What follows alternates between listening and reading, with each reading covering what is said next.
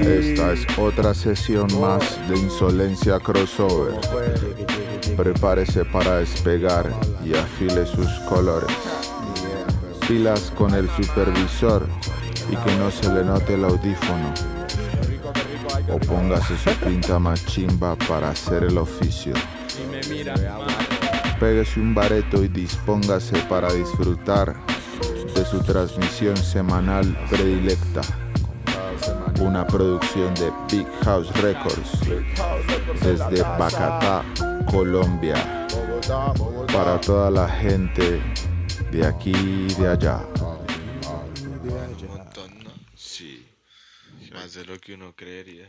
Ahí tan cerca del compu no te, no te Ah, ah, uy, sí. Man, le piden de una veladora del computador. O después le sale como una, una mancha ahí donde usualmente pone la vela. Me hace daño no tener la vela. Me hace daño los comentarios envidiosos. bueno, empieza. Dale play.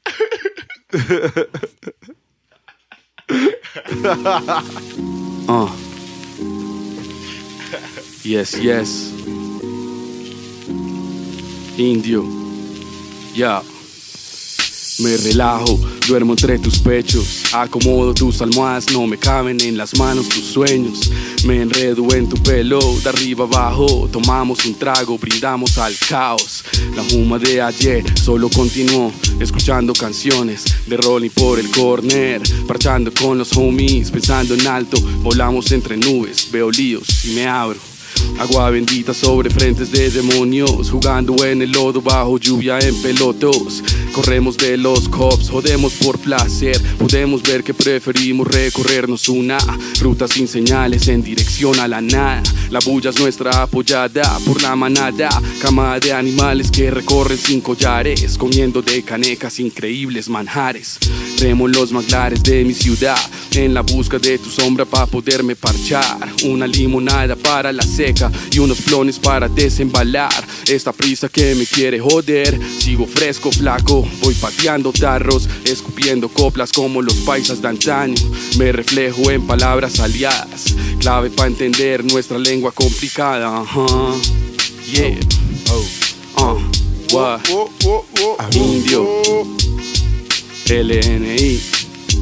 Ah, queso pa loco. What? Ey, ey, ey. Benvenuti a todos esos berriondos que están haciendo aseo, que están lavando sus trastes o lavando su cuerpito en este domingo delicioso.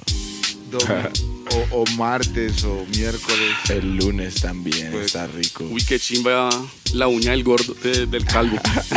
del dedo gordo del calvo. Bienvenidos a Insolencia Crossover, capítulo 26, si no estoy mal. 26. Yes. Hoy estamos con Saga. ¿Cómo estás, manito? Gracias, gracias por la invitación, Melo. Chimba. Acá compartiendo la insolencia. Un poquillo, ¿no? ¿Cómo te sientes? ¿Cómo estás, hermano mío?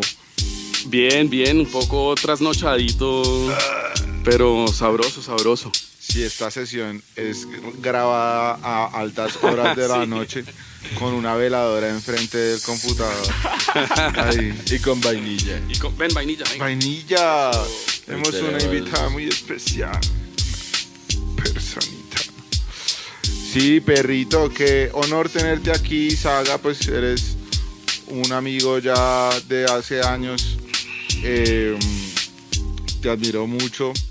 Me alegra mucho que estés aquí, que hayas eh, quebrantado tus rigurosos horarios de, De cama. sueño, de Sí, sueño. de, de estar en el sobre con la Ay, cobijita hasta aquí. Yo sé que uno ya con la edad, esos rituales le cuesta. ¿Qué me está tratando de decir? No, pues es que aquí solo traemos viejitos sabrosos. Puro rodillón. sí, no, no, no, aquí, aquí solo leyendas. eh, definitivamente, eh, solo figuras cuaternarias. Ay, hombre. No, no, no, pero no, la buena, es por faltar al respeto. De hecho, pues eh, eh, es una ovación a la perseverancia y al trabajo duro en las artes visuales, en las artes amatorias. Oye, esa canción toda romántica, ¿qué onda? Cuenta, ¿Cuál, la de empecemos por ahí, sí, eso, ¿qué, qué, qué, qué onda? No, pero esa empieza romántica y después se vuelve. Se vuelve otra cosa. ¿Se vuelve Arcs? Se vuelve todo, ¿no? Pues se vuelve. Sí, como parchar con los amigos, pintar. Y después. eh, nada, hablar del rap. Es una, una, una canción de, de muchas cosas. Ah, estos audífonos. Sí, es una canción de muchas cosas. Sí, ¿qué pasó? ¿No se escucha? No, me- no te escucho, no me escucho. A ver, a ver, a ver. Es raro. Pero no me escucho. Hay como una intermitencia toda estúpida. No entiendo cómo un plug puede excluir la voz. O sea, como una falla de un, de un plug puede... No lo hacen los mejores algoritmos. y un plug- Sí, un plug dañado, güey, hace lo que hace, de puta algoritmo. De, de millones, tenemos millones. en un corto. ¿Cuál ha sido tu error más feliz, Uy, Saga? ¿qué? ¿Mi, erro- mi error más feliz? Eh, no me... Eh, nada, es que va a sonar muy cursi, weón. Dilo. Está, está aquí. No, pero ¿se acuerda de Astro? Sí, claro. Astro, Astro el que mor- mordía a todo el mundo Sí, era un en los pies. señorcísimo Gascarrabias. Eh, cuando el man, el man se murió, yo dije que no iba a tener pues mascota por un rato, pasó un año, y dije, no, como que voy a hacer disque, mm, ¿cómo se llama? Hogar de paso. Eh, y ese fue el error. Oh, Esa fue la primera que me llegó y, Y hasta ahí. hasta ahí llegó. Sí, claro. fue Ser hogar de paso. Es muy difícil, weón. A mí se me murió un perro una vez, nea. ¿Haciendo hogar de paso? Sí, weón. Se llamaba Ramsés. Oh, y el perro duró, perro, si te digo, como cuatro o cinco días nomás, weón. ¿Y qué pasó? El manito estaba en la remala, así, huesito, redenso. Yo me acuerdo que lo acostaba y le decía, yo ya tenía, yo estaba en donde mis cuchos y yo tenía un perrito chiquito, un schnauzer. Y yo le decía al perrito cuando lo acostaba, perro, usted es Ramsés, gonorrea, usted es un faraón, padre, ese piro, ¿qué es lo que pasa? Y un día así como que el man se despertó re buenas pulgas, así meneando la cola, severa actitud, tal. Mi mamá me dijo y todo como, uy, pille, el perrito está re chimba, Esa es la falsa qué". recuperación, weón. Y lo saqué, al- lo que lo saqué, baila, güey. El piro. ¿Se como desplomó? que El man no podía mover las patas de atrás. Y solo gritaba como un chino chiquito.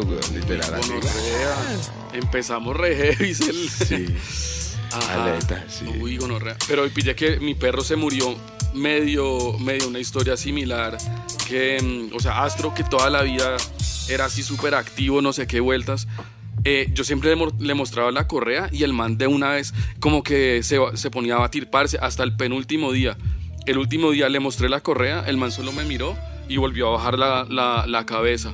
Y él nunca había hecho eso. Y a mí ya me tocaba cargarlo por las escaleras para pasearlo. Y el caso es que, bueno, lo, cargo, lo saco y, el, y pues empezamos a caminar parce, el man así reapagado y empezaba era como a temblar. Empezaba como a temblar. Llegué a la vuelta de la cuadra y venía otro man con un perro y dice, ¿y qué le pasa a su perro? Y el man ya así como, pero pues como muy borracho. Y pa, se desplomó, weón. Y me tocó ahí alzarlo, ir corriendo a la veterinaria y ahí le dio un paro respiratorio y cardíaco, pero no sé, como en la misma sacada, Sí, como sí, la... sí, sí. Sí, el suyo amaneció buenas pulgas, pero el mío fue como lo contrario. Ajá. Sí, pero... El, el Ramses tenía es que cleptospira se llama. Uy. ¿qué es eso? Eso es como una vaina que les da por las ratas. Por la orina o por, la, por mordedura de ratas. Ujú. Entonces, que es una vaina mortal para los humanos y todo, güey. A mí me tocó ir a la, a la Cruz Roja y todo y me dijeron que me iban a tener en cuarentena, Cuarentena. y yo no sé qué mierda, porque el perro me había mordido. Como, como el man estaba pues muy adolorido de lo que le pasaba, lo único que expresaba era pues obviamente Claro. todo lo mordía, güey. Y a lo que yo lo subí al carro para llevarlo al veterinario, pues ahí me mordió. Y fue la veterinaria la que dijo, no, tal, usted tiene ve, que irse sí. ya para, para, la, para la Cruz Roja y tal. Yo no me... ¿No? no, Y aquí me está el cleptospiro. Por, por eso está así, vea. Cleptospiro. Por eso estoy así. Como me da tembleque a veces, pero estamos bien. Dentro de todo. Cleptoespina nunca lo había Cleptospira. escuchado. Leptospira. Ah, sí. Sí, Ya. Suena más o menos. Sí. Puesto alcohol. Bueno, sí, pero es, es, un, es, un, es un tema muy pesado para comenzar este podcast. sí, tenemos comida para los perros y Sí. todo. Ay, no, sí, démosle de una vez para que no sea tan grave. ¿Sí? Venga, a ver Sí. qué, qué le vamos a dar. ¿Cómo es que se llama? la- Alum. Alum. Alum. A ver. Mira. Son unas deliciosas golosinas para mascotas. Repostería para mascotas. Ay, ay, ay. No, Ay, no, ay, hey. ay. No me hagas Pero para Hayes mal. también hay, dale a Hayes A ver. también un poquito. güey. A ver, ¿qué dice la pro- probadora profesional? Aquí con esa empanada. Ahí está, pegándole lo que marca. a Hayes. Ay, ay, ay. No lo Aproveche, entendió. mamita. Muerda, muérdalo. Lo está descubriendo eso. Ajá. Uy, pero lo hizo, lo hizo encima de mi chaqueta. Bueno, pero gustó, gustó. Chimba, pegó. chimba. Pegó, sí, son unas deliciosas golosinas para tus mascotas que además están hechas con ingredientes naturales. Todo bien saludable para que no se le afloje la pasta como un libro viejo a tu perro y después no tengas cómo recogerlo. No, eso no pasa. Con Alum, todo bien. Comida chimba, bien, Puedes recoger chimba. comida húmeda. No, simplemente no les altera el, el- el flow. Entonces, todo bien. Y además que es muy rico, mira, la- les ha tramado el resto Chimba. así. Chimba sí. el, programa Pet Friendly. Sí, claro, siempre por ahí hay unos animales por ahí recorriendo el set. De hecho, no ha venido Sombra a saludar, la gatica de gama. Pero bueno, sí, también tienen para gatos y para perros. Entonces, aquí pueden pillar la- el nombre de eh, el emprendimiento del parcero, se llama Alum y es golosinas para tus mascotas, saludable, bien saludable para ti, para tu perro, para tu gato, tu gata todo cool. Bueno, ya viendo qué, qué tema tan denso con el que empezamos, pero es que de hecho qué chimba que habíamos hablado de Astro, porque era un perrito muy particular y tenía mucho carácter y el man, yo creo que se metió todas las farras de la vida, con el man se pateó todas las farras en Casa en Casa Volqueta. Volqueta, claro. Sí. Casa Volqueta. ¿Cuánto, ¿Cuánto duraste tú en Casa Volqueta, güey? Desde el 2009 hasta el 2018. Senda... Senda... Bueno, nosotros nos conocemos desde antes, ¿no? Sí, usted, me- usted, sí, usted fue a comprarme una camiseta donde mi mamá, algo así. Ah, sí. Yo una vez fui a un hip hop al parque y yo seguía a Saga en una página que se llamaba Escritores Urbanos, de la que he hablado mucho, porque era la el, el inicio de la vida digital. ¿no? el, el- el Facebook de, los de, la, de- ajá, de la escena de graffiti de acá. Una página en punto teca, güey. Sí, Una chimba. sí, era chimba. Y ahí conocí todo lo que tú hacías y llegué a la página de punto exe y de una vuelta que tú hacías de ilustración, que eran las Dunkin' Donuts, se llamaban.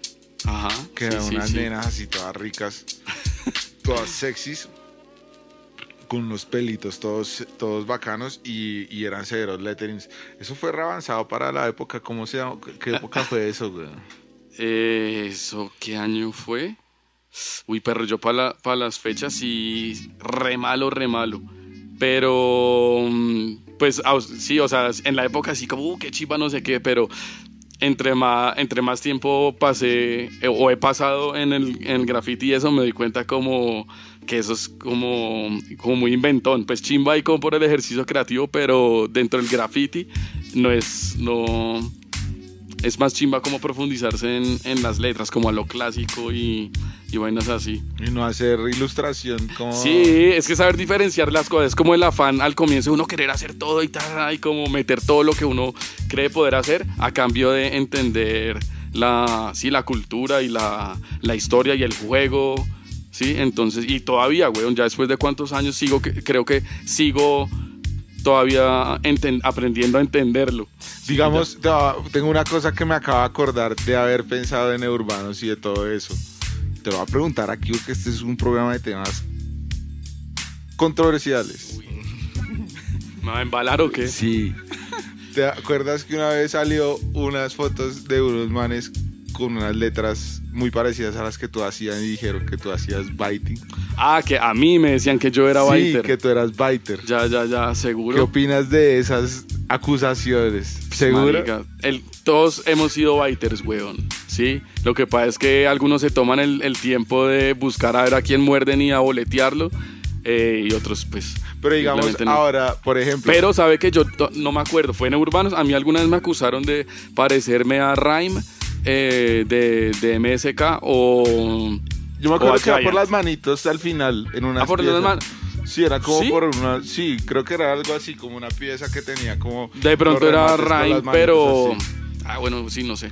Pero bueno, pasó. Sí, sí, sí. pero sí. entonces, digamos, eso pasó en esa época, en tu momento de. Y lo aceptas. Aceptas que de pronto sí pasó. Que fue una fusilada así guasa. No, no, no, no, no, no, no, pero fusiladas guasa no. O sea, fusiladas guasas sí han habido, creo que era, por ejemplo, Castres o algo así, que, Sí. que era, no, que eso sí era la copia de la vaina. Sí, Esto sí, es, parce, yo, yo Inspiración. antes... No, an- sí, y antes de, de, de hacer graffiti yo siempre he dibujado, weón. Siempre hacía cómics y, y vainas así. Entonces para mí, o sea, es como usted, bueno, yo no quiero hacer una flecha, entonces ¿qué se me ocurre hacer? Marica, tampoco es que sea muy difícil usted ocurrírsele manos, sino Claro. que aquí a nadie más se le ocurría porque aquí no había tantos dibujantes así eh, pintando en la calle. Entonces, uy, manos, ah, se copió, tas, como... Digamos, ¿cómo es ahora, digamos, con lo que pasó con esta eh, ilustradora? eh, ¿Cómo es que se llama? Ok, ok. Ok. Ajá. Sí. Digamos, ¿qué opinas, digamos, en ese caso? Ahí sí ya es una fusilada brutal. Sí, sí, ¿O no? Pues sí, sí, pues ya mostraron la- las pruebas y, y sí, eh, yo conozco a la, a la chica, es parcera, y hablamos del, del tema porque uno, pues uno no sabía que estaba pasando eso y ella, ella sabe, ella sabe pues lo que pasó y está aprendiendo la vuelta y pues es su, es su experiencia y lo, por lo que tiene que pasar.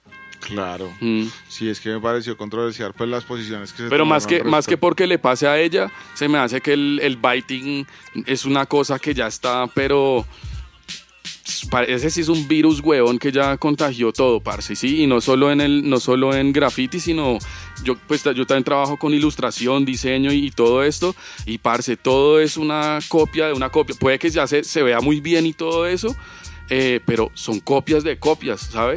Ah, para, para mí es...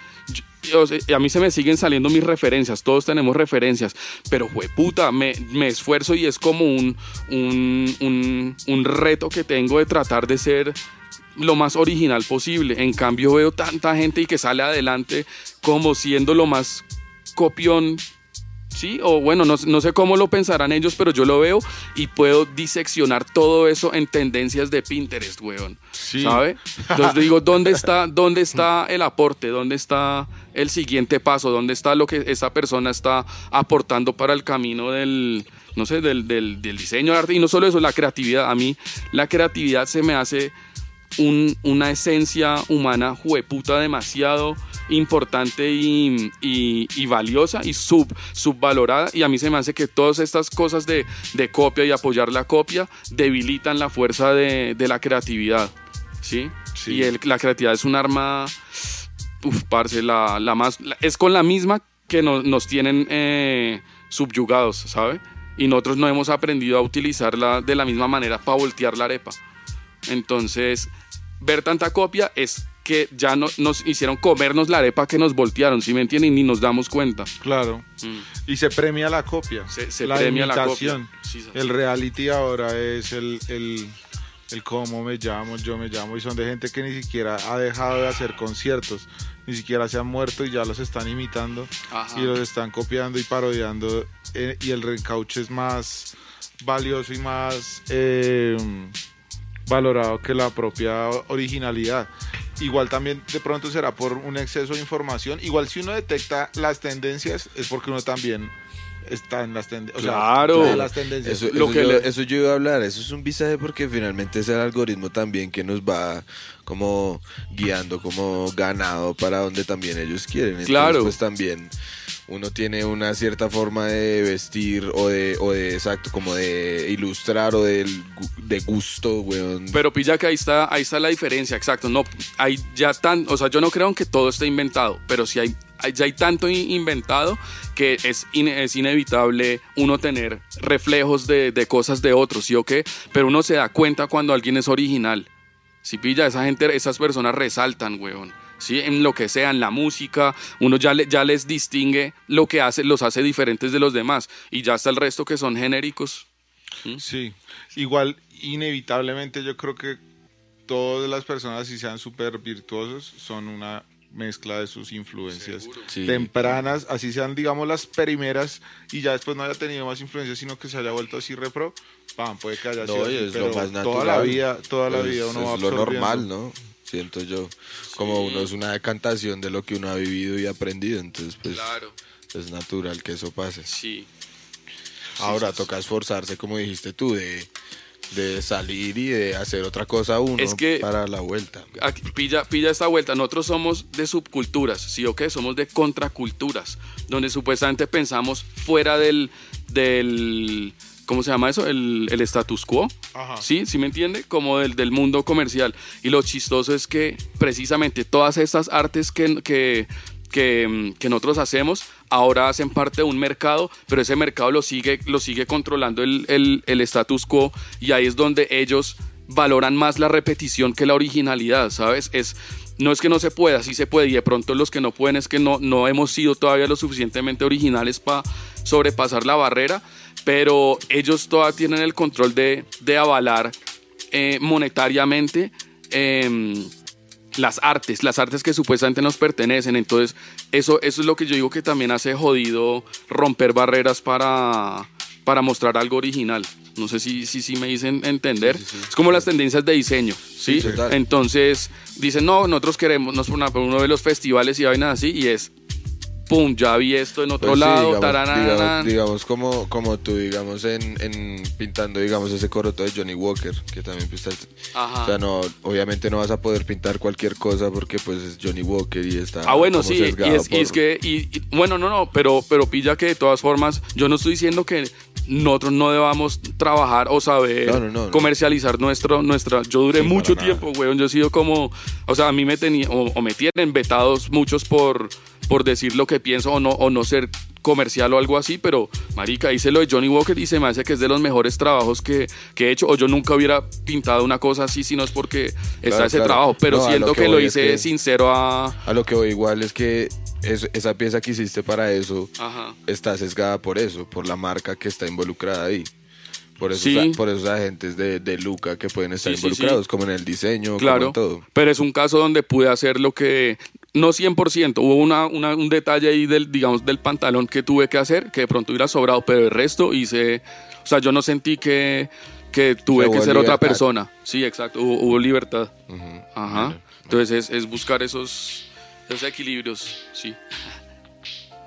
Y cuando, y antes, tú decías que antes de que empezaste a pintar, hiciste cómic, ¿y alguna vez publicaste algo de lo que hiciste o era solo como para ti cuando dibujabas? Eh, en el colegio, en el colegio nosotros tuvimos un, un fanzine y es una chimba porque ya es un fanzine que se hizo leyenda. ¿Sabe? Genera, eso se acabó con nosotros, pero generaciones después otras personas lo revivieron. Y como que generaciones de abajo se acuerdan porque eso fue un mierdero. O sea, nosotros nos burlábamos de, de profesores eh, pues del colegio y era como, se llamaba Mamá Gallo. y era como inspirado por esa revista Mad y es- era una revista de, de sátira eh, y, y, y- y sí, de hecho lo- con los que lo hicimos me- yo era el más miedoso de ahí, dice que no, no saquemos esto que nos vamos a meter en problemas. Eh, yo no sé si, si us- ustedes conocen al de Buena Bonita y Bogotana, a José Cuberos. No lo conozco. no, bueno, pero, es el, es el, pero saben que es buena, bonita y bogotana. Sí, claro. el, que, el que hizo eso es mi, es mi, men- ah, es mi mentor y es con el que, uno de los con los que hicimos esa revista. Y otro, de- otro de las personas que estaba en esa revista es Ricardo Vega del Gran Latido. Ajá, entonces ok. muy chistoso como... Ajá, pero entonces, bueno, esa revista era, era pues dibujada, era un fanzine, era un fanzine pasquín revoltoso y fue un éxito, es, es, es leyenda en el colegio, ¿En cuál? en el San Carlos. No sé cuál es el San Carlos. ¿Regomelo? Eh, pues lo es, lo es, pero digamos que el, el ambiente interno no es tan gomelo como, como se cree. De hecho, es- es el tiene que cosas chimbas. ¿Son ¿Con unas perras tóxicas? ¿Cómo, cómo? ¿Son unas perras tóxicas? ¿Cómo así? No sé. Es, era, no, era, es masculino, si se refiere, o que se Ah, refiere. ¿Es está. masculino? Ah, entonces Sí. creo que sí, no queda como en medio montaña. No, no, no, no, no, es como al lado del macro del, del norte. Ah, Sí, sí. Ni puta idea. Bueno, no, de, de ahí es, de ahí salen políticos y vainas. Vainas graves. Vainas y muchachos graves. como este. Eh, pero Ma- también como, malandros de todo como, tipo. como Ricardo Vega, el gran latido, como José Cuberos de, de Buena Bonita de Bogotana. No, y de ahí ha salido resto de gente, una, una chimba, la verdad. Contracultura. De todo. de- y, y cultura pop y cultura Illuminati, todo, weón. Sí. Opus Dei. Eh, Dios benedictinos. No, pero ¿sabe qué? Esos curas eran, eran, son, son súper progres. Muy ásperos, muy ásperos. Me acuerdo que el, el- y son, son gringos. Y había uno que que era Fader Sebastián. Y el man, el man, el man fumaba, el man fumaba cigarro y jugaba básquet. Y era, era, era muy áspero. Prison Rules. Sí, no, a lo bien, el man era, era re cool, o sea, era que como, yo decía como que chimba este man. Y, y yo era un poco problemático en el, en el colegio y el man siempre como que me, me- me- sabía que yo era el que la estaba cagando y, y- pero creía, como que creía en uno, lo sacaba de clase para hablar y así como motivacional, pero áspero, weón. Era chimba, sí. ¿Y cómo, cómo fue ese paso de, de la ilustración cómic y todo eso al graffiti? Eh, pues fue chimba porque desde el colegio eh, yo ya estaba metido en el rap, o sea, siempre he estado metido en el rap y, y pillaba ¿Rapeabas revistas. en el colegio? Sí, escribí mis primeras... O sea, fue primero el ¿Cómo rap, era de hecho, pille. ¿Cómo era tu nombre vea. de MC? No, no, no, no, no, no, yo escribía mis raps. Es que, vea, se me hace que así como las tribus antes cantaban y no era por ser pro- una profesión, sino que era un, un hábito, weón, eh, creo que todos tenemos esa mierda y, y para mí yo lo veo más así. Entonces, chiquito simplemente era una forma de, de expresión. Pero lo chistoso es que la primera rima que yo escribí, que pues que nunca se, se grabó, la reedité para un track el que se hizo de un Bless the Mike, que es mismo perro, Score y, y yo, Error y yo. Eh, esa, esa primera frase es la, es la primera barra que, que escribí. ¿Cuál? ¿Qué dice? Eh, bueno, dice, hagan campo, voy entrando, eh, entrenando a los Rocky o a los Rambo. Así está en el, en el Bless the Mike. Ajá. Pero eh, en, en- en la primera vez que lo vi era, es que abran paso, hagan caso. Decía eso, pero si me entiende, es la misma idea reescrita. Mm. Me, Qué parecía, me parecía chimba, sisas. Sí, sí. Los niños santos del bosque tienen una enseñanza que compartir. Un alivio para tanto agobio. Vitamina para el alma y para la mente. Sanación natural para expandir la conciencia. Medicina del eje. Microdosis de hongos y mieles azules. Para sanar y entender. Contacto 319-381-5501. Medicina LG. Microdosis de hongos y mieles azules. Eh, ¿Y qué? ¿De qué, está- qué estamos hablando? Ah, el paso de... Del de la cómica ah, bueno, graffiti. entonces, perdón. Mm, Prende En ese esto- facito. Esto es noventas. Prin- O sea, no, desde noven, yo vi- sí, desde el 91, Ah, póngale bueno, a ver. Estamos, estamos hablando con un señor para todos los radioescuchas. Toda la gente que viene acá aparentemente come años de vida. No sé si Sí, el se han dado hip hop rejuvenece. Sí. si este Así que, programa por lo favor, viera, Consígase una- un montón de amigos y haga hip hop. ni vea, ni vea o alguna de esas cremas para la cara, están es perdiendo plata. Deberían meterse al rap. es la solución, la fuente. Cutis tersa. Mira ese cutis todo templado. Ay, marica. bueno, en los noventas no había graffiti como lo vemos nosotros hoy en día, solo había como, mm, eh, pues como las cosas románticas, las consignas políticas y eso, pero sí había, sí yo- o sea, en mi ruta de bus yo sí veía un, dos manes que tagueaban, o sea, eh, yo leía es que chino y el llanero así pa, pa, pa, pa, pa, por la séptima reguero. Y eh, para esa misma época yo empecé a tener concepto de qué es el graffiti dentro del hip hop, aunque ya lo había visto, pero ya empecé como a, co- a comprar discos, me compré una, una Da Source en, en- donde quedaba el mercado las pulgas en esa época, y obvio ahí está la última página que dice Grafflix, y ahí veía los trenes pintados, y pa, weón, eso ya fue como enamoramiento porque yo siempre dibujé, entonces como que ver eso era como, como que chimba gente que le gusta dibujar eh, o que de pronto piensa como uno vea lo que, lo que hacen. Pero entonces no había graffiti para ver, entonces siempre fui fue un, un fan y sí, un fan, un fan, y practicaba, miraba las revistas, compraba revistas, me informaba, pa, pa, pa, pero no veía graffiti. Hasta cuando estaba en la... Espere. O sea, no, no veía graffiti como la escena montada, pero digamos que ya para la época de Reino Clandestino eso uno ya escuchaba. De hecho, la primera vez que hubo una convocatoria de, graffiti para un rap al parque, que era mandar unos bocetos, yo mandé un boceto y ese boceto quedó. Entonces por ahí hay unas pancartas de las no, no son las primeras, pero sí de las primeras, que es un, un- uno que hice, que hice yo. Y es una chimba. ¿Y dice- qué decía? Dice cultura, pero una letra que yo no he logrado volver a hacer desde, desde entonces. O sea, lo que hablamos ahorita, que yo ya tratando de meter manos y que en el pelo las letras, no, en esa época hice letras, ¿sí? Y me acuerdo que eran, yo todavía tengo el boceto por ahí, a lo bien. Bueno, entonces era como más fan, no, no, o sea, no estaba en la calle haciéndolo, pero ya sabía como, y, y por ahí empezaban en otros barrios a hacer, a hacer graffiti, pero yo no lo veía. Hasta la universidad, en las rutas, empecé a ver, ah, espere que me acuerdo de cosas y me salto, o sea, en el colegio sí empecé a ver lo primero de graffiti que fue ROS, eh, CTO, eh, y llegó este man Beso eh, de, de Estados Unidos, que eso, o sea, eso ya fue el estalle mental de, de ver como las primeras cosas de graffiti. Em, y bueno, sí, yo participé en esa época de más o menos. Yo pues pinté en los caños de cedritos y con el parche del colegio de Pablo VI también hacíamos las vueltas, pero no era como, ¿No fue como tú, una de tus primeras piezas ahí en Pablo VI?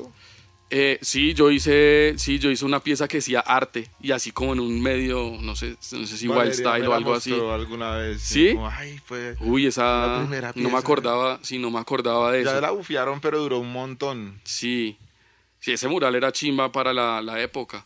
Mm, Entonces me tengo que corregir. Sí había, e- era el comienzo del, grafi- del graffiti ejercido y la ciudad, obvio, transformándose. Tal vez no lo vi tan organizado como cuando ya estaba en la, univers- eh, en la universidad y conscientemente empecé a ver bombas, digamos, de Cero, Yurika y creo que era Cas, que yo ya decía throw-ups. Y, y de pronto, por la, creo que era por la Caracas, una producción de Wild Styles.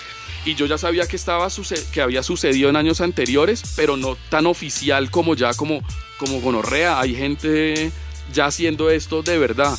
Y, mm, y entonces... ahí- Yurika, que en esa época era Ser, ser, ser, ajá. Sí. Ex, Uf. Sas. Esos hacían unas piezas bacanas, cortaban ya las líneas más Sí, finitas. no, eso ya, ya cuando uno se entera es sí, la- las técnicas y todo eso. Pero el caso es que pi- yo no, yo no me, me- no tomé la decisión de hacer graffiti como quiero hacer parte de esto hasta el 2004.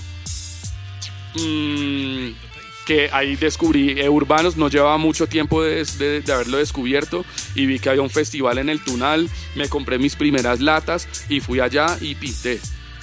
Y la vaina es que en esa época, a las, como a las dos semanas de haber pintado, me fui a, a- a tratar de vivir um, a Italia. ¿sí? O sea, pinté solo una pieza realmente consciente acá y fui a Italia, eh, donde estuve tres meses, pero allá conocí el graffiti ya en otro nivel y el street art. Y conocí tanto street art que llegué aquí de muy inventón, weón. O sea, yo acepto mis, mis toizadas y, y todo eso. Pero, pero ya Pero era llegué... chimba porque tú eras multiformato, weón. Ajá. Yo me acuerdo que tú tenías una página web que estaba Sí, animada con es- videos claro, y el mural en vivo. Bueno, yo no sé, yo no- eso no sé si haya sido yo. Pero Claro, pues con lo de las cami con lo Ah, de las bueno, viejas sí, sí, sí, que tú sí, grababas sí, cuando sí. pintabas debajo de un puente y toda Ah, la sí, vuelta y pero esa es la profesión, es que esa es la, la profesión de, de publicista y el interés por la creatividad, Pero ¿saben? eso Que ha es sido de toda la vida. O sea, eso para la época fue único y fue muy bonito ver esa multimedia. Por fin, digamos, uno entrar a una página diferente Ajá. a, a ver, digamos, la página de, de Inc. Pero bueno, no nos...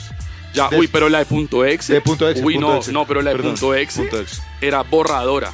La de punto exe era la que yo me refería. Ya, uy, pero. no la de Inc. La de Ah. Inc creo que nunca la vi. No, no sé. Pero. No, no, me equivoqué. Sí, sí, pero sea lo que se refiere, pero esa página de punto exe, me acuerdo, o sea, yo vi a Arca hacerla y nosotros sabíamos que cuando eso iba a salir iba a ser una locura, weón.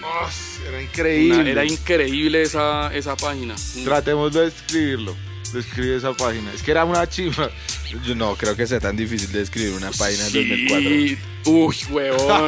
Parce, es que. ¿sabe, sabe por qué sí? Porque ya hoy en día solo usamos Instagram, Instagram y si acaso Facebook. Ya no, la gente no entra a las páginas para ver la- las animaciones que la gente se inventaba. Parce, esta página era increíble, weón. Empezaba con una animación que se abría. Se armaba y la luego página se de animaciones. En diferentes niveles. Y, Y empezaban a transitar unos, unos personajes. Pasaba una zorra, una buceta. Un poco de cosas. Debes quedar mirando ahí y pasaban cosas no, aleatorias. y no, y, y no solo, no solo era como, como, al- un, como un intento, sino Arc ya, no, en verdad en punto exe, y, pero pues, Arc fue el que más se encargó de eso en esa época. Eh, la- el nivel de, de diseño y todo es, es pro, es pro y original, a eso me refiero. Eso no tenía Pinterest ni nada, sino era marica chinos con mucha creatividad, Sí, huevón haciendo Muy algo. Parce, sí, eso, eso es, es un, un muy buen ejemplo Pero de será lo que, me estamos salté, hablando. me, me salté de historia un poco. ¿Por qué? Ya fuiste al túnel. Empezaste Sí. a pintar allá. ¿Ya te llamabas Saga? Sí, sí, sí, claro, siempre desde el colegio. Ok. Ajá, ¿Son tus siglas de tu nombre? sí, sas. Ok, breve. Gracias, ya te. ah, pero mira, estoy No, siendo es asertivo. por joder, es estoy por siendo joder, es por asertivo. joder. Es por joder, hay que dar Es una- contexto. Sí, claro, no, no, no. Igual es, es que Saga me dijo, no me vayas a hacer las mismas preguntas. Ya he ido a muchas entrevistas. Me han sacado la piedra. No, pero ¿qué es lo que, lo que te ha molestado? de No, no, no, entrevistas? porque, y no es, no es por información que traten de sacar de mí, sino que la labor del periodismo, huevón, es muy, import es muy hijueputamente importante y especialmente para nuestras culturas, que si no, no lo reportamos bien nosotros, nadie va a contar bien la historia. O tiene que venir una persona muy buena, muy buen entrevistador y que sabe acercarse a un tema ajeno para investigarlo, y eso es lo que no pasa. Sí, entonces toda esa mano de entrevistas que del tiempo o de universitarios que no saben o lo- no importa, ¿sabe? Han sacado hasta libros así de gruesos prometiendo ser la voz del graffiti y son una mierda, huevón. ¿Sí me entiende? Entonces a eso voy. Entonces no es- yo trato, yo a mí me- yo quiero aportar, es más, yo yo lo traté, di mi, mi tiempo también con Volqueta y todo eso para para aportar a la cultura, ¿sí me También entiende? Quería, quería llegar a eso, a Volqueta, porque se me Ajá. hace como un, un sitio re mágico, weón. Ya. Y un sitio que tiene que estar en el pilar de lo que pasó acá en cuanto Ush. a muchas cosas, pero en cuanto Ajá. a formación de personas buenas, primero que todo. Ajá. A lo bien, muchas personas muy chimbas pasaron por ahí. Yo ni siquiera hice parte de eso, yo siempre fui muy expectante, digamos. Ya. Y dos, pues puro hip hop ahí, weón. O sea, puras energías Ajá. confluyendo para hacer cosas muy chimbas, desde ropa hasta música Sí. muy buena que hasta hoy en día pues siguen siendo los que están mandando la parada, weón, si pillas. Ya. Uy, pues chimba, gracias. No, gracias Aldo. Eso sí lo, lo aprecio resto porque muchas veces se siente que esa, eh, como que el trabajo de mm, ese tipo de cosas que no son para uno, sino en verdad que uno fue puta, quiere darle a la cultura que uno siente parte de uno, a veces no es tan agradecido, ¿sí? Pero es chimba cada vez, cada vez que uno escucha y no, y hay gente que bota la energía demasiado chimba y hace que, que valga la pena. Eh, pero entonces Volqueta era precisamente eso. Es que pille desde el colegio que yo veía, por ejemplo, la primera revista, las primeras revistas de rap y me acuerdo Slang. Que Slang era como la que sonaba como, uy, esta va a ser nuestra Da Source. Yo les escribí, me acuerdo, les mandé un fax, yo me hice como un aviso publicitario, yo me llamaba, es que Mad Graphics, y me era un aviso, un aviso así con dibujos raperos y todo, yo les escribí, es que "Hey, quiero trabajar con ustedes. Nunca me respondieron ni nada, y eso es como la historia de mi vida, ¿sabe? Como queriendo participar y como que a uno no le paran bolas, entonces ya llega un momento en donde uno hace sus propios proyectos. Y antes de, de Volqueta hice un par de camisetas porque me, me gusta todo el mundo de la, de la industria de la contracultura. Yo crecí viendo revistas de skate, veía las marcas de skate, las, los avisos de publicidad de skate, las gráficas. ¿Lo Yo hiciste? decía, ¿Hiciste skate? eh, traté. Fui muy fan, pero no, no, no, no pude montar bien. Pero todo eso me, fue lo que me formó. Es como, esto me parece mucho más chimba que lo que el mundo estándar tiene para ofrecer, ¿cierto? Entonces, ya viviendo en, en- en Colombia y ver la contracultura formarse, porque como te digo, cuando yo llegué no había contracultura. Yo era un extraterrestre y es más, me, me, me rechazaban por ser raro, weón, y yo era un man que le gustaba el rap. Em, entonces cuando veía como que empezaban a haber autogestiones de, la, de, de cosas de, de nuestro ambiente, pero yo sentía, puta, todavía no está tan chimba como puede ser. Y toda esa idea se, se terminó desarrollando en el momento de Volqueta, que, que la verdad fui inspirado por Vice, pero Vice yo lo conocí en, en Italia. Yo leía eso y yo decía, puta, esto es lo que es la información, el mundo como uno quiere ver, una mezcla de, de todo, de, de lo que me gustaba, graffiti, música, vida rara, la calle, todo eso. Entonces el propósito de Volqueta era hacer la ropa para poder ganar Luca y hacer una publicación donde le hablara a, a, a mis amigos y, y y y a la gente y tratar de hacerlo bien desde el diseño, desde, desde la escritura, como desde todo lo que se pudiera, tratar de, de hacerlo eh, chimba, weón, para que sea un lenguaje bacano y, y no lo que veía que ya nos estaban tratando de vender como nuestro, gente que no, no entiende en verdad lo que somos. Mm, Entonces sí, eso, era, eso fue el inicio de Volqueta. Cero. ¿Cómo conseguiste ese espacio y toda esa vuelta? ¿Cómo fue eso? Eh, parce, ahí sí, ahí sí digo como, como que tengo una, una fortuna. Yo he escrito en, en piezas una vaina que dice rara suerte, eh, porque siento que, que tengo una rara suerte. Y en ese tipo de cosas, yo creo que el- el universo no solo me pone a mí, porque es que esta historia sigue, sigue rodeada de, ge- de gente. Digamos, a esa casa yo me mudé con Ricardo del, del Gran Latido. Pero, pero esa casa llegué ahí porque estaba viviendo una amiga eh, novia de un man que es el amigo que, que tenía Kea, no sé si se acuerdan del bar Kea. Sí, claro. Entonces, marica, todo se empieza a conectar. Cruz, eh, Javier Cruz. Javier, no, no, no, pero no, él no es Cruz. Javi- eh, Javier. creo que Cruz, no, Javi Cruz es el profe, el de mm, Paradisco. Ah, entonces. Eh, pero sí es Javi- Díaz, Javier Díaz. Perdón. Javier Díaz. Bueno, es, es, un, es una cadena, es una cadena de, de favores y de gente, pero gente eh, como en la, en la jugada.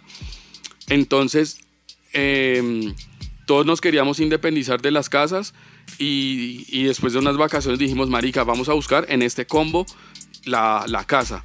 Eh, y pues habían otra, otras personas, otras parceras, otros parceros. Eh, llegamos a esa casa. Una casa muy sí o qué es que o sea yo tampoco yo tampoco entiendo cómo existe una, una casa así pero no la pusieron. Eh, y con la energía porque era una casa semi abandonada medio con una energía todavía de chirrete pero que, que era una arquitectura de la época muy áspera o sea todo- todas las condiciones como la brujería apropiada para que ese sitio diera esa vaina. Y entonces por la gente con la que vivíamos todos conocíamos, eh, o sea, mis amigos de graffiti, eh, del, del rap, eh, Ricardo con, también con gente de la electrónica y muchas, Bogotrax ya estaba, había un parcero de Bogotrax. ¿Eso qué año más o menos fue? Empezamos en el 2009, la- fue la primera vez. Pero el caso es que la bola empezó es por hacer fiestas de casa, invitando a, a todos nuestros amigos y empezó a hacer esa reunión de gente creativa de todos los ambientes, porque tú decías como que para el rap, sí, que chima para el rap, pero le abrió la puerta y no solo le abrió la puerta de, a los raperos a ver otros mundos y otros mundos a ver el, el rap, Total, si pilla. total. Entonces era un caldo de cultivo de energía y de gente sí. muy De- áspero. De moda, de ropa, de, De estética, todo, de exacto, tatuaje. De ilustración. actualidad, actualidad urbana. Las fiestas, decirlo las fiestas ahí terminaban siendo un, Dos días. un Yo, no, me acuerdo, yo me acuerdo que yo, yo escuchaba a Hardem resto y lo admiraba resto, pero pues no lo conocía. Y una vez en una de esas que, que Salud, esas escuchas como que hacían ustedes de vinilos, Ajá, que se ponían Rusto, tú, bueno, varias gente a poner vinilos. ajá, ajá. Y en una de esas eh, hicieron una rifa de una camiseta de contra. Ajá. Y, y como que bueno, uno entraba ahí, se ponía ahí el nombre y un número. Y en un momento sacaron un vinilo, el Rusto sacó un vinilo y como que pilló un número del vinilo y dijo este número y tal. Yo estaba afuera y Sergio y tal. Y yo desde afuera escuché y yo, uy, con los reos está llamando, me gané la vuelta y fue el, el Hardem el que me la entregó y A lo tal. bien. Cualquiera y tal. Y fue una de los Caribes. es- Ajá. Muy, Pues pues me parece muy- demasiado hijo de puta. Yo no tenía, yo no tenía ni idea, weón. Y pero no No, vaya a llorar. va a llorar. No, pero sin joder, weón, parce. Me, me motiva, me motiva. Sí, weón, porque es que sin joder es, es muy, muy, muy honesto y muy real como el, como el, el propósito detrás, ¿saben? No estoy tratando de, de ser la marca más, o sea, muchas, muchas po- poses que veo como, como hoy en día, no, weón, no, yo quería, era la gente, yo sabía que esos talentos están, es- estamos por ahí, ¿sabe? Pero necesitamos todavía un espacio más, más, no sé, más condicionado a, a- a nosotros para poder estallar. Nosotros todavía no tenemos un medio oficial nuestro. Están esos podcasts y cosas así, pero don- no tenemos una publicación, una chimba donde, puta, queremos salir ahí o algo así, ¿sí me entienden? Nos faltan más medios nuestros para resaltar con una buena curaduría lo áspero que, que está pasando, ¿sí? Lo que pasa es que esos medios, los pocos medios de hip hop que habían, eh, yo diría que perdieron mucha fuerza cuando llegó la revolución de las redes en la que cada uno es su propio medio ya. Exacto. Pues Digamos fíjate que ya- lo que nos hablaba Skirla en el otro capítulo, weón, paila. Antes había varios canales, aunque eran programas que duraban sí unas cuantas horas durante la radio normal del día de pronto. Pero pues estaba, weón, si pillas, estaba gente que se dedicaba a buscar la música, a hablar sobre la música y a, a, pues darle a la gente la vuelta. Ahorita con lo que tú dices, pues exacto, todo el mundo pues hace su vuelta y todo el mundo también tiene su información en la cabeza, puede ser la real, la falsa, la X, Y. Eso, eso es lo Es tu gonorrea. realidad, Yo ya. creo que eh, sí, es verdad, es la realidad de cualquiera, pero lo, lo que me parece rudo es que no es por nada, pero parce, tú, el trabajo lo demuestra. Tú ya eres como una persona que puede, tiene peso en lo que dices, ¿sabes? Y veo personas que de pronto, por tener su propia voz, que está bien, pero no, no sé, no están, o, sea, o no están diciendo nuestra verdad, yo todo piro. Eh, es que creo que el propósito es subir la vara. Claro, Sí, claro. el propósito es subir la vara porque eso es bueno para todos, marica. Si no, nos quedamos en un índice mediocre. Y creo que el país sufre mucho de eso en, en muchas... En, en muchos niveles. Y es ¿sí? conocimiento de historia, que Sí. finalmente es lo que estamos haciendo acá también, ¿no? Como Sí. pues tratar de recordar bien la historia exacto de la gente que es, de los que de verdad la escribieron, de los que de verdad Sí. Y luchar contra la mediocridad es bien difícil. Yo realmente me considero súper mediocre. Obvio, Estoy todo- luchando contra eso realmente. Total, me todo el siento mundo. Yo también me- sí. to- sí, muy, todo el muy, mundo en un- muy, en muy, un- muy, muy, muy flojo y mediocre, weón. Pues también. Vea, uno y- no y le digo una cosa, le digo una cosa, Si no a veces- uno no sería así hambriento Pero con pille, lo que quiere, güey. pille esto. Puta, pero ya. ya yo siento Hay gente-. Hay gente que, que- hay gente de esa voz que decimos que de pronto no es la, la que, la que uno quisiera que sea. Esa gente no es mediocre y trabaja un resto y por eso terminan siendo la, la voz. Sí, y eso, por eso lo digo, porque yo me pongo a mirar, digamos, la cantidad de trabajo detrás del éxito de muchos de mis colegas y me doy cuenta de que es puro camello, como dice el Penjair, es puro camello. Entonces por eso digo, soy mediocre en el sentido de que sí, puede que lo haga chimba o no, o lo que sea, pero falta camello, weón. Y, y, y es muy bueno darse cuenta de eso, pero lo importante es pues tampoco detenerse, ¿no? Como dejarse apabullar de esa Mm. vuelta, porque igual pues...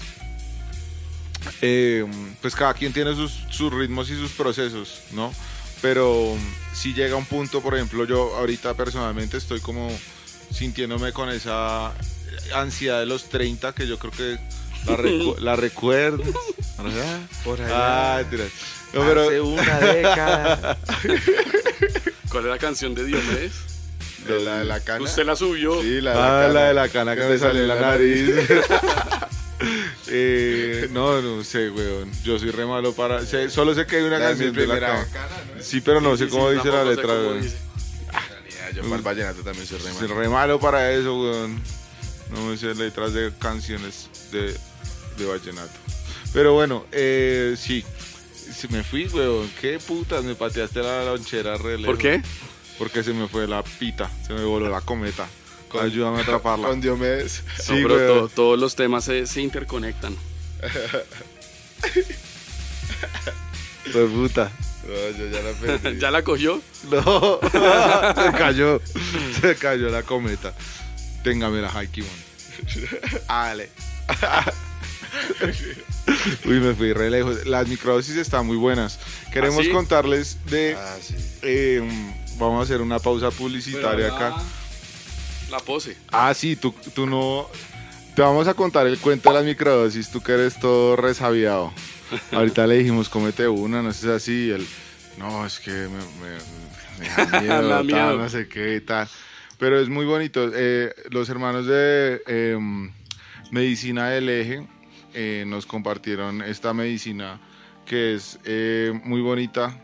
Eh, ya llevamos como un buen tiempo con Haikimon em, como experimentando con la psilocibina ha sido muy bonito y muy eh, revelador y provechoso y también aliviador para muchas cosas em, que traen estos tiempos tan modernos y tan acelerados y tan agobiantes y mm, entonces em, hay bastante información en internet, investiguen sobre las microdosis de sil- psilocibina, eh, se van a dar cuenta que hay una, re- una revolución global al respecto de este tema porque eh, estamos llevados de muchas eh, presiones, de mucha información y esto lo que nos ayuda básicamente es a generar neuroplasticidad, neuroplasticidad y neurogénesis, reparar los conductos, las conexiones neuronales y buscar nuevas conexiones neuronales. Por eso funciona también, por ejemplo, para la depresión, porque simplemente te ayuda a verle otra perspectiva a los problemas. No es una happy pill, no es una pastilla de éxtasis que te va a hacer querer más, que te va a hacer sentir feliz por un rato y luego vas a sentirte triste porque no lo tienes, porque esto no tiene que ver con la dopamina. Em, no, se- no- no es una sustancia adictiva, es una cuestión de eh, la serotonina, si no estoy mal, y es una cuestión de bienestar, de plenitud y de conexión con los demás y con el entorno. Y es algo que necesitamos mucho en estos tiempos. Entonces, em, ahí les dejo la inquietud. La vuelta se llama Medicina del Eje. Aquí pueden ver la información. Sus Son- capsulitas para que consuman al día a día. Hay unos ayunas. protocolos, eh, hay un protocolo de Stamets. Pueden encontrar mucha información también en la página de Medicina del Eje. Y aquí van a tener toda la información para que los contacten. Y en la descripción de este video está el link también. Entonces, eh. Cero, será pausa eh, comercial, pero sabemos que le va a hacer bien a mucha gente, así que sigan esa gloriosa senda que es muy maravillosa y, y les No, y chimba a lo bien lo de como que lo, lo de los patrocinadores, lo que hablamos ahorita, que pues son, inici- son es como del parche, ¿sabes? No es, no es, yo qué sé, una marca de cerveza o algo así, sino que chimba, son productos de, de parceros ofreciendo algo. Vea, esta, esta nena comiéndose las, Se va a comer la el sofá. empanada. Las galletas de Alum. Sí, es que son buenas, son buenas. Ahí se- están certificadas. Yo por la olí, yo la olí y se comestible. Yo le, yo le daría su mordisco. Démosle una, una, ¿qué? qué bueno. una, una, una, microdosis a vainilla que es la que está probando las, Ay, Dios mío. las No cosas. sé si eso con los animales. Se supone, hay una teoría que es la teoría del mico drogado, que dicen que los humanos eh, en su travesía como del, del sur al norte eh, atravesaron como por unos bosques donde habían hongos de psilocibina y los manes como estaban buscando qué comer si eran recolectores. Se comieron esos hongos y se fueron a la mierda. Y como precisamente los hongos tienen eh, esa capacidad de neuroplasticidad, eh, el cerebro de los humanos creció en un tiempo muy corto, de tamaño mucho, muy rápido. Y eso fue la diferencia, El pues, paso de la evolución. la evolución. Pues es una, es una teoría de la evolución del humano, del mico, como el, el eslabón perdido del mico al, al, al hombre, al Homo erectus, al Homo sapiens sapiens, que es cuando el, el humano se hace, el homínido, el homínido erecto, con su telencéfalo altamente desarrollado y su pulgar oponible, que es Oponible es una palabra. oponible. Claro, claro. El pulgar oponible se opone a los otros cuatro dedos. Eso es lo que nos da la capacidad de agarre. De hecho, Oiga, pero ¿usted ha visto los mapaches? sí los piros también van a Ah, ganar el mundo, eso. güey. Los Pues, piros también tienen pulgar oponible. chimba con la gente, güey. Los mapaches. Las basuras y todo. ¿Has visto ese capítulo de Love, Death and Robots? De um, una serie de Netflix de animación a chimba. Que hay unos robots tomando un, un- como un, un paseo turístico Ah, por sí, una el ciudad del mundo, en el el fin del mundo y aparecen unos gatos. Sí, sí. Y el gato es que cuando los humanos nos dieron el pulgar oponible fue todo para ellos, fue el final. y, y por ahí hay un video del gato, hijo de puta, por ahí con un pulgar oponible. Ya, cuidado, maten a ese gato. güey. No lo, cástrenlo, por lo menos castren a ese hijo de puta. güey. Que no vuelva a suceder eso. güey. Vainilla. Eh, Pero vainilla tiene un pulgar, míralo ahí. Hay unos perritos que tienen como un dedo adicional, como Haze. Vainilla. Sí, también. Sí, vea. Vea, vea. Ghoste. Sí, original. un dedo por allá muerto, güey. Un paso adelante en la evolución. Sí. En los montes de Panela brota el agua de las fuentes, que al mezclarse con las hierbas se convierte en aguardiente. Montes de Panela, chirrinche artesanal. Desde una vereda de San Francisco, Cundinamarca, de la caña al guarapo y del guarapo al chirrinchi, siguiendo las enseñanzas de don Víctor, maestro artesano de los fermentos, nace esta iniciativa desde el fuego y la palabra, desde el campo a sus aposentos. Montes de Panela, chirrinchi artesanal. Pregunte también por el guarapo y la kombucha otras bebidas espirituosas y medicinales para que brinde con sus amistades. ¿Tú tuviste cordales? Yo las tengo. Uy, ¿y Las convives cuatro. con ellas? Uy, o sea que... Yo también. ¿En ¿A lo serio? Ah, buena. Uy, ¿Qué, qué... Aries, Aries, ¿sí o qué? No, papi, no me toque. ¿Ario? Pero sí, Checho. ¿Sí o no? Checho, Checho. Ah, bueno, bueno, bueno. Y ya. Y, y cordales, Y pero hasta ahí. Ah, ¿Ario ok, dijiste? ok. Ario, ¿Ario? Sí. árido. Árido, o del árido de cutis. árido de cutis. Soy la raza color lenteja. Oh, pero tú no eres A mucho colombiano honor. al 100%, ¿sí? ¿Cómo que no? Tú no tienes como, tú no estabas como en Filipinas o algo así, tú no tienes como familia por allá de, de otro país. No, no, no. No. no. Eso es embuste. Es un embuste. Sí, yo no sé por qué pensaba que tú tenías como... Nací afuera. Tai- Pero mi, mi mamá, no. Mi mamá es de Algeciras, Huila. Y mi papá de Oiva, Santander. Ah, no. Ah, Es bien exótico mi perro.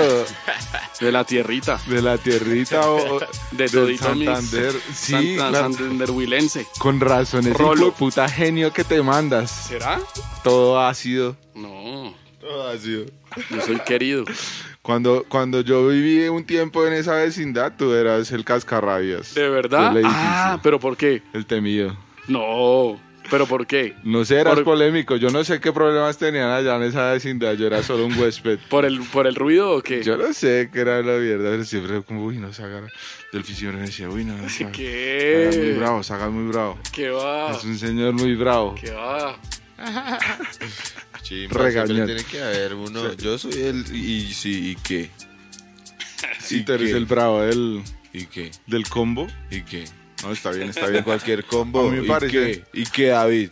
Yo creo que nosotros, o sea, los combos de ahorita, de la, de la, de la generación de nosotros, y de hecho quería que nos hablaras un poco de cómo surgió Indio, eh, pero yo creo que son un poco de, de, de caciques, weón, que no se aguantaron a nadie más, que también tuvieron su momento de trabajar juntos, de trabajar solos, y que después de mucho tiempo se juntaron con otros igual de tercos, y somos una reunión de gente reterca, pero que ya aprendimos cómo a trabajar en equipos. Pero siento en el fondo que todos somos súper, como que no hay nadie que se lleve Sí, a los tercos. demás, sino que todos somos muy tercos y muy recios en nuestras ideas y nuestros proyectos y aún así trabajamos juntos, que es difícil, o sea, no es, no es, no es o no sé, a mí yo tengo esa impresión, o sea, yo no siento que yo a ti te diga, a pesar de que eres mi productor y que hacemos la música juntos, yo no sé, siento que yo te diga a ti, digamos, qué hacer, weón, nunca en la vida, siento que ni siquiera para hacer un concierto o lo que sea, es como una relación ahí re... Sí, yo siento que la terquedad y el ego también están un poco desligados también en ese caso.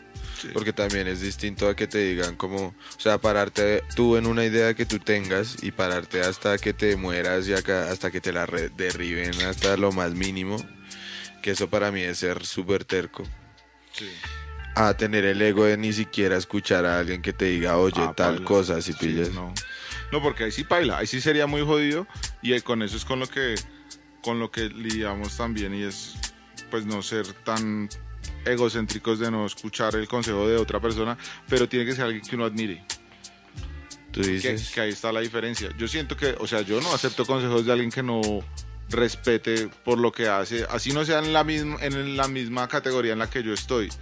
Pero si esa persona no tiene mérito para decirme nada, yo Un- no un le pongo indigno, atención, güey. un Sí. indigno. Yo no le pongo atención porque no, no tiene.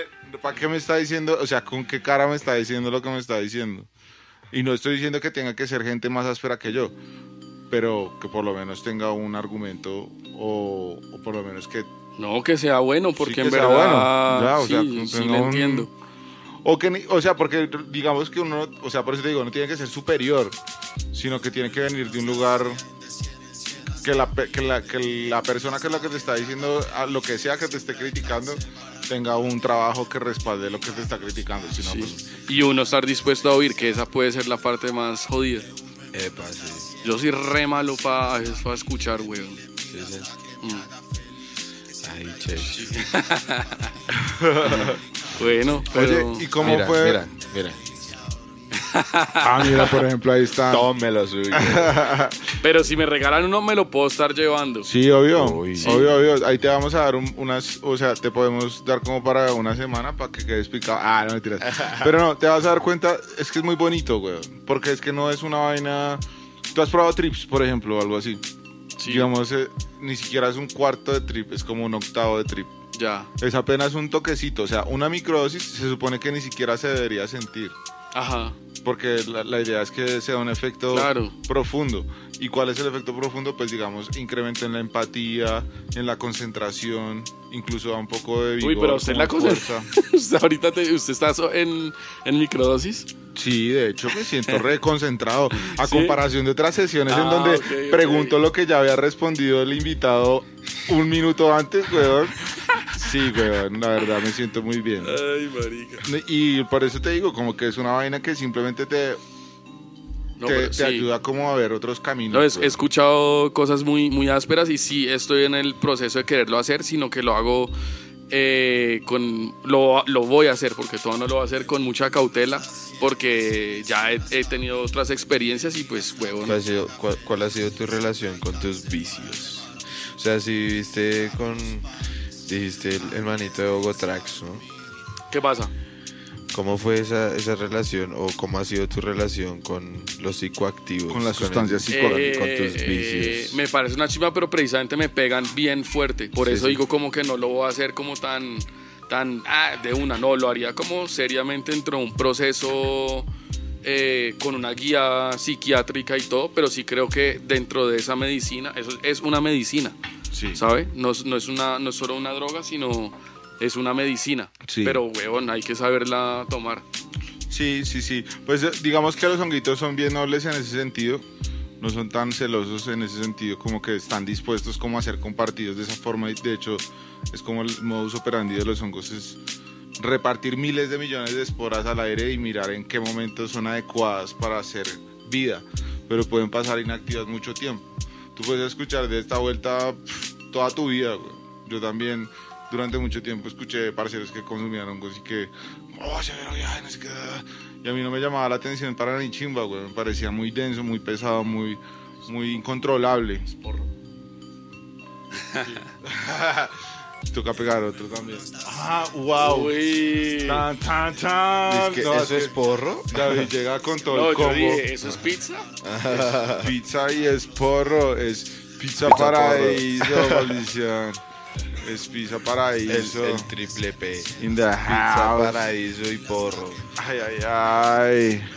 Bueno, nosotros trajimos, pues Pizza Paraíso nos trajo esta pizza. Con el patrocinio de Pizza Con el Paraíso. patrocinio de Pizza Paraíso, la verdadera pizza neoyorquina en Chapinero Central. Frente a la estación de bomberos. Frente a la estación de los bomberos.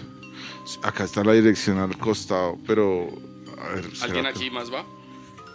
Yo, ¿dónde? Uy, uy, ¿Qué? uy, Checho.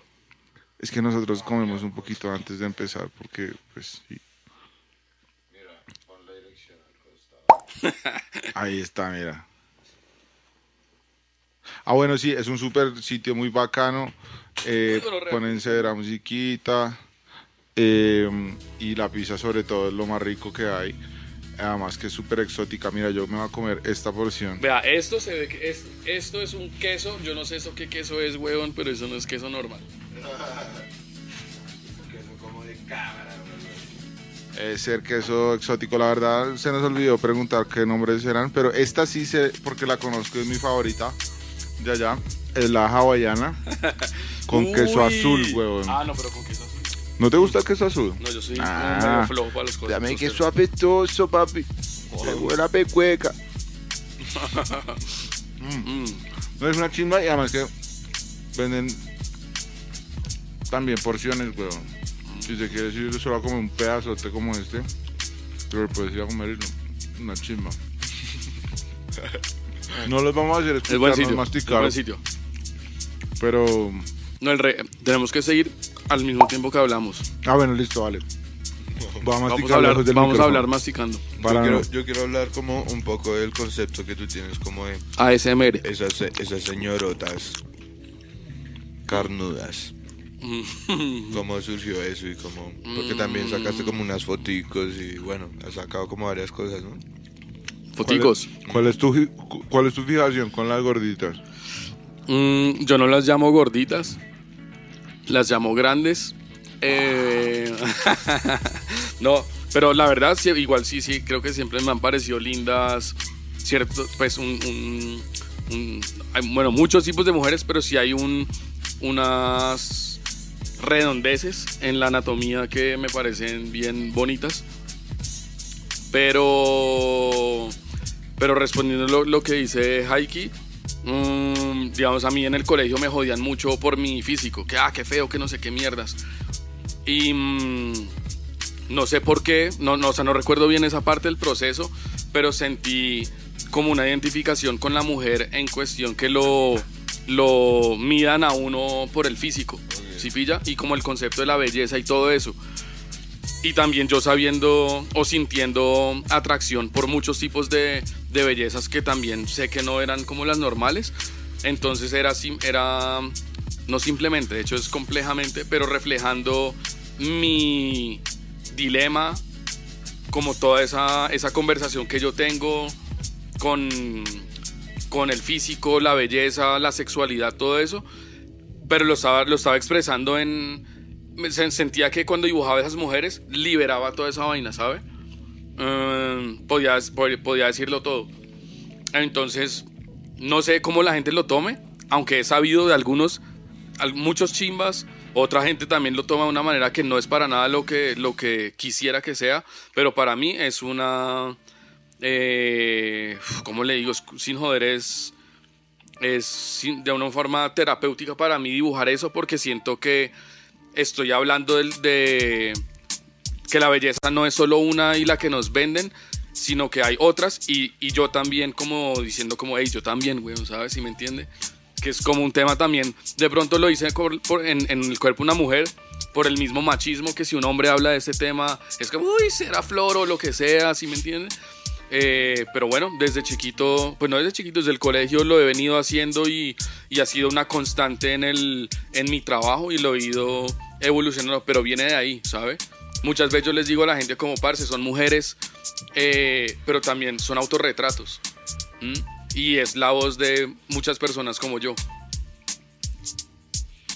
Uy, wow. No era una pregunta tan trivial. ¿Qué era? Obvio, yo sabía Eh, que tocaba hacerla. No, pero él me dijo que no le hiciéramos esa pregunta. Ah. ¿Ah, sí? Pues no, pero yo pensé que era de esas preguntas que no te gustaban. Ya no, me parece tema de discusión chimba, porque hasta... Reas, pero yo no sabía todo eso detrás de tu obra. Mm. Ahora te veo con otros ojos.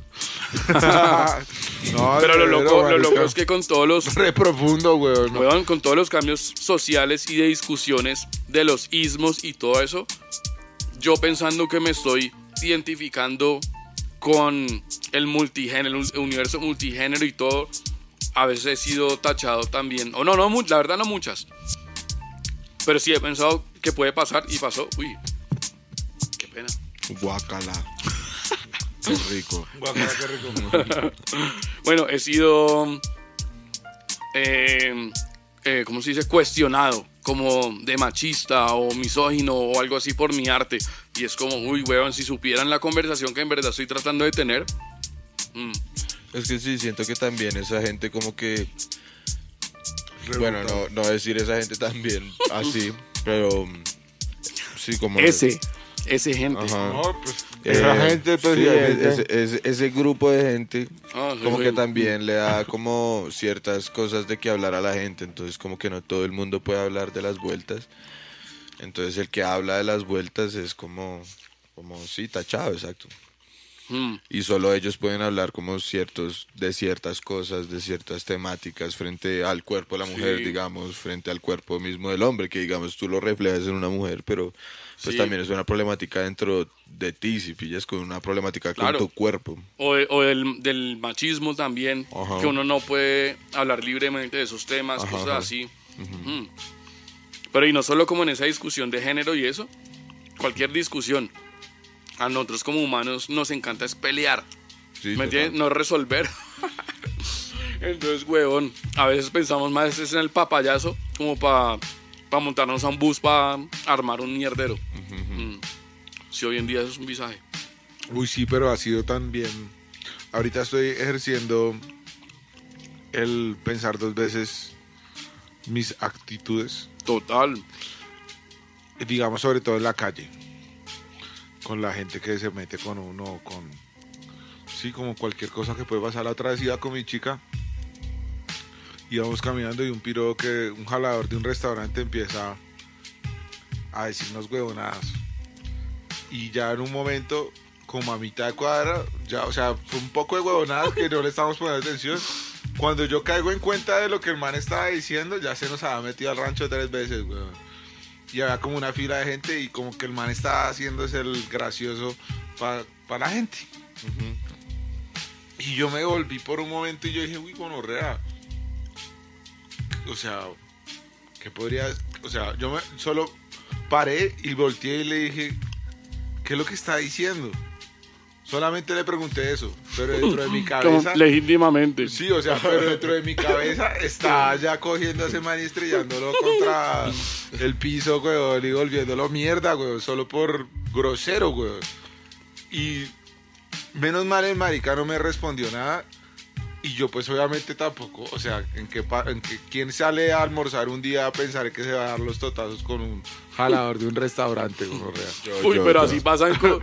pero, pero marica, pero por eso, cuando uno ya después está todo jodido, huevón, o metido en un problema, o después de haber matado a alguien por una maricada, ahí es cuando uno se da cuenta, o que le maten a uno por una huevonada como esa.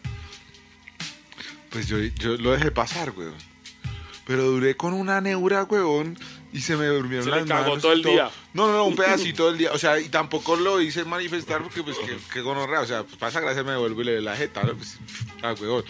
Pero me quedé con la sensación corporal del subidón, del arranque de decir, oh, lo hubiera podido romper re duro lo que sea. Y después, ¿A usted le usarse en la jeta? No, no, no particularmente, pero me ha pasado a veces esa clase de cosas y lo he hecho y a veces no lo he hecho y me, la he sacado barata, güey, por decirlo. Aunque, aunque, por la propia rabia también. Antes se me dislocaba un hombro. ¿Qué? Sí, güey. Pero eso es otra historia. Hasta que me operaron, pero ya estoy bien. Ahora ya por ahí estaba el, porro, ¿no? El bareto acá, míralo. Ah, ok. Sí, güey. Pero bueno, eso es otro momento. ¿Me presa el fuego? No hablemos de mí, hablemos de ti.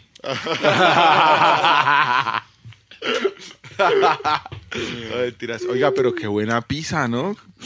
Pizza Paraíso se para re duro. Sí. Sin palabras. Buena, buena. Entonces tu relación con las marcas ha sido más como diseño o cómo es la vuelta? ¿Cómo has llegado también a eso? Eh, Porque que tú te imaginaste primero el camello así, re grafitero, re callejero. y Pero tal. tú eras más purista antes, antes no Exacto, para no, pero sabes, yo, yo todavía creo, siento que soy purista, es que yo no so- solo soy grafi no solo soy escritor de graffiti, o, o ¿sí me entiende? Es más, como yo, cuando yo trabajo, yo soy ilustrador, soy artista, mu- mu- como otras cosas, y yo ¿Qué cuando trabajo... un ilustrador de un artista? ¿El encargo? Puede, puede ser, aunque al artista a veces le, le hacen encargos, pero creo que si hay una disposición más... Ah, bueno, no, no mentiras, es una, esa pregunta es re hijueputa, güey. El rey de puta. Espérate, es espérate, espérate. Espérate un momento. Pero sí hay, sí hay un, hay un concepto dentro de la ilustración, es que sí está al ser, puede estar al servicio de un, de un cliente. Pero también uno ve muchas veces dibujos personales de la gente que uno dice, eso es una ilustración y no, no art, no... Es arte, pero no es una pieza de arte de galería, por decir o algo así, que por Pero- esa es la pregunta. ¿Y por qué, qué es la diferencia? Entre una ilustración, una chimba y una obra de arte. Primero, o sea, a una vea. ilustración es una obra de arte. Eso, vea, vea, pues creo que primero es decisión del que, del que ejerce la, el que hizo la pieza. Si él siente que eso es, es, está haciendo arte y no una ilustración, porque yo sí lo, yo sí hago esa distinción, weón, en mi trabajo. ¿Sí? Entonces, eh, también primero hay que preguntarle a la persona. Y ya, weón, marica, si a usted le ponen un balón de fútbol y usted dice que es uno de básquet, para usted es uno de básquet. ¿Sí? Entonces, pues ya la decisión de la persona es la decisión de la, de la persona. Y, y la del medio, digamos, del arte, si un museo dice, no, eso es ilustración y no lo podemos mostrar, marica, son criterios. Creo que sí hay una, debe haber una diferencia, pero uff, es, es eh, difusa. Sí, bien delicado. Bien Es, difusa. bien, es, yo creo que si me preguntara a mí esa difícil pregunta, eh, diría que es por el encargo. ¿Sí? Si el ilustrador ilustra una idea, puede ser propia o puede ser ajena. El artista, una obra de arte, no tiene esa responsabilidad. No debería tenerla, pero lo chistoso es que en la vida real a veces hay casos donde sí, y ustedes sí, sí, o sea, sí está. Pues, según No, y tú, y tú estudias el arte y todo esto, esto es renacimiento, Por eso mierda, diciendo. todo eso es puro arte por encargo, weón. Puro Pero- arte para la corona, weón. Esa- y eso- eso es lo que uno estu- eso es estudia lo que como historia del arte, weón. Eso es lo que te estoy diciendo.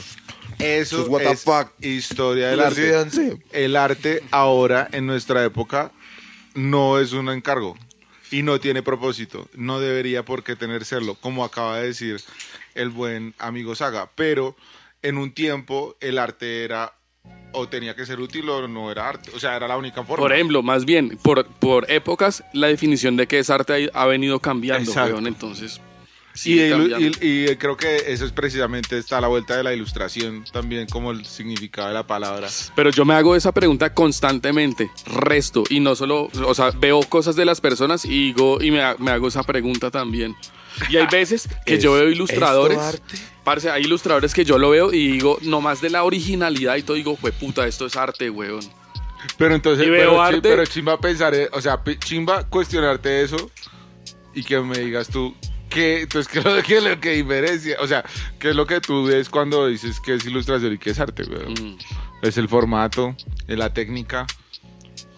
¿Por qué no, weón? No, son, sí, no sé. Buena pregunta. O el concepto detrás.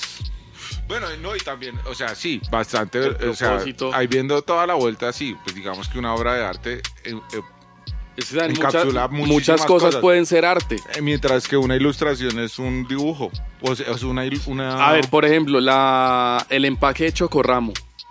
Eso no es un empaque. Es, digo, eso no es una ilustración. No, pero es un, es que Es un diseño. es un diseño. No, pero, weón, Es artístico. hace- para mí, en este momento, Es arte sí, popular. weón, sí, algo así, algo así. Pero sí, pero ahí sí ya estamos entrando en una discusión de dónde está mi cartón de, de teórico del arte, No, güey. pero es que la pregunta que usted Ah, está yo haciendo arte, es, pero es no para eso. podría decirlo. Es que Para difícil. mí en sí ya el chocorramo es arte. Entonces, Por ejemplo, si me entiende, tiene un impacto tan hijo de puta que es arte, marica. Pues es que hay galerías tan hipsters que ponen un chocorramo en, en, en una hijo de puta galería y puede ser. Porque le arte, ven, güey. porque le ven el valor. Si me entiende, porque ellos saben como El sí, hype. Ah. algo así, lo vuelven hype. Saben que es arte y lo vuelven hype. Pues no sé, hay, hay Sí, es detrás de la vuelta. Es que ya el arte, cuando se llega al arte conceptual, eso ya se vuelve una mierda redensa, güey. Porque, digamos, hablando de eso, pues el mismo Warhol hizo lo mismo con esas sopas Campbell y un montón de cosas más, con brillo, creo que se llama la, una, como una, un detergente también hizo una obra.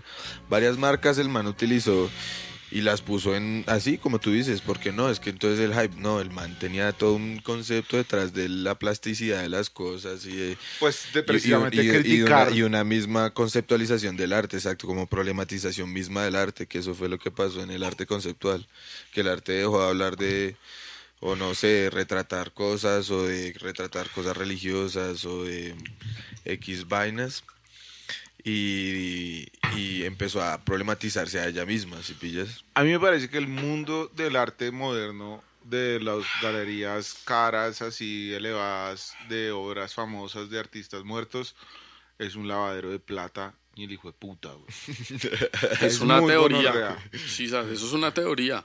Es muy denso porque es una manera de blanquear Luca de, de una forma muy descarada. Entonces, tú compras cualquier huevonada, cualquier bobazo que está dándoselas de super artista en una galería, porque eso es otra cosa que ahorita me tiene enervado, huevón, es que todo el mundo, pues no todo el mundo, lo que te muestra las redes de que es el arte ahora, el arte como de mural o de museo, son un poco de piros tirándole pintura aleatoria a un marco y haciéndolo girar y y como la gravedad pintando y o pintura en una mierda así escurriéndose y luego lo mueven y luego le tiran aquí, luego le tiran acá. Y es puro azar, weón, es pura didáctica, pura plasticidad, pero dónde está la técnica, dónde está la expresión, dónde está. Es que eso es mierda, subjetivo, ¿no? Yo, yo es que eso ya lo hizo Pollock, digamos, eso ya lo hizo Pollock y es a lo, que, a lo, que, a lo que voy. pasamos por eso hace mucho tiempo, güey. Mm. Entonces, pues ya, ya va detrás de, de cada artista, el, de, detrás de eso que hay, si pillas. ¿Qué opinas tú de la inteligencia artificial? eh. Marica, está zaradora porque si sacan unas cosas una chimba, weón. Y he visto gente que lo está aprendiendo a controlar y sacan vainas más chimbas, weón. Y, he visto unas vainas re locas que fui a una, a una muestra de arte. hablábamos de esto que era como, como cuando el humano va a empezar a convivir con la máquina y con la vuelta, que hasta vamos a empezar a hacer cyborgs y todo. Mm. ¿Pero qué, qué ibas a decir? Ah, que mm, incluso he visto artistas formales como que pintan y eso. Y hay una exposición ahorita, un sitio que vayan, dice Galería El Dorado, en Mar Macarena. Uf, weón, muy áspero. Un man que es pintor y tiene unas pinturas ni las hijueputas y otras obras con, con inteligencia artificial, pero empiezo a ver como que, o sea, como una manera chimba de, de usarla entre las dos.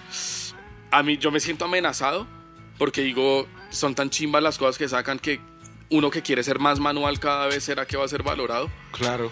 Pero, no sé, o sea, he visto unas pues, cosas muy ásperas. Y creo que sí, creo que eso ha, demostrado pasar en varias épocas. ¿Qué? Cuando empezamos con la época industrial, eh, pues los artistas se refugiaron en lo manual de nuevo, volvieron otra vez a las técnicas super manuales. Cuando empezaron con las impresoras y todo eso y ¿Cómo hace esa? la reproducción esa está chévere. ¿Cómo hace esa? Quiero saber, quiero, quiero que alguien me diga eso. eso es queso de cabra, queso de búfalo. Queso, eso es queso, queso exótico. Cinco estrellas. Queso exótico, mira, tiene champiñones. Uy, un montón de colores. a la cámara, a la cámara. mira cuántos colores tiene. ¡Qué rico! La próxima vez les vamos a decir cuáles fueron los sabores que nos comimos. Dele esa David, se come esa. Y ya está. Pero porque le tienen miedo a esa pizza. Es que eso los vegetarianos son muy valientes, güey. es que es muy grande. La gente vegetariana es muy áspera porque, digamos, si yo fuera vegetariano y a mí me dieran esa pizza, así una pizza con queso y una hoja en la mitad, yo diría como, pues puta. ¿Qué? Pues ¿Bien o mal? No. Mira, esto es arte. Para mí eso es arte. A mí me duele. Pero o ilustración. Yo, te puedo decir que yo ya me comí una porción de esas y está deliciosa. Pero si yo, o sea, pero porque es de vez en cuando. Pero mi ambición de gordito, no me, no sé. Aquí un comentario personal. bueno, pero entonces yo creo que va a llegar un punto en el que vamos a lograr convivir con eso, pero nos va a tocar de pronto esa época en la que sí vamos a ser un poco reemplazados. O sea, yo soy diseñador gráfico, weón Sí. editor de video, eh, e incluso, por ejemplo, en la música, weón. Hay páginas que te hacen un máster en 10 dólares y hay gente que nos ha contado, ¿no? Productores reduros que han pagado másters de inteligencia artificial y han comparado con sus másters de super mega equipos ¿Y áspero? y dicen, Está bueno. pagaría los 10 dólares. Ush. Áspero. Sí, weón, es una gonorrea. ¿Está buena? ¿Está buena? Es una gonorrea, pero es una realidad. A mí lo que me preocupa realmente de eso es que no hay responsables de lo que esas inteligencias artificiales crean. Todavía no hay un marco legal y no hay una forma, eh, porque yo no estoy, yo antes estaba en desacuerdo en esa evolución al posthumanismo, al movimiento cyborg, a la, a la mejora de los humanos en sus capacidades de intervención en pro de la mejora. Sí, y, entonces es una gonorrea, es el posthumanismo. Lo que está proponiendo Tesla con su Neuralink, por ejemplo. Almacenamiento cargable, weón. Eh, una- un, un- chip en tu cerebro, weón, que te permite extender tu almacenamiento, tu capacidad de conocimiento. Eso está fuera de nuestros entendimientos en este momento.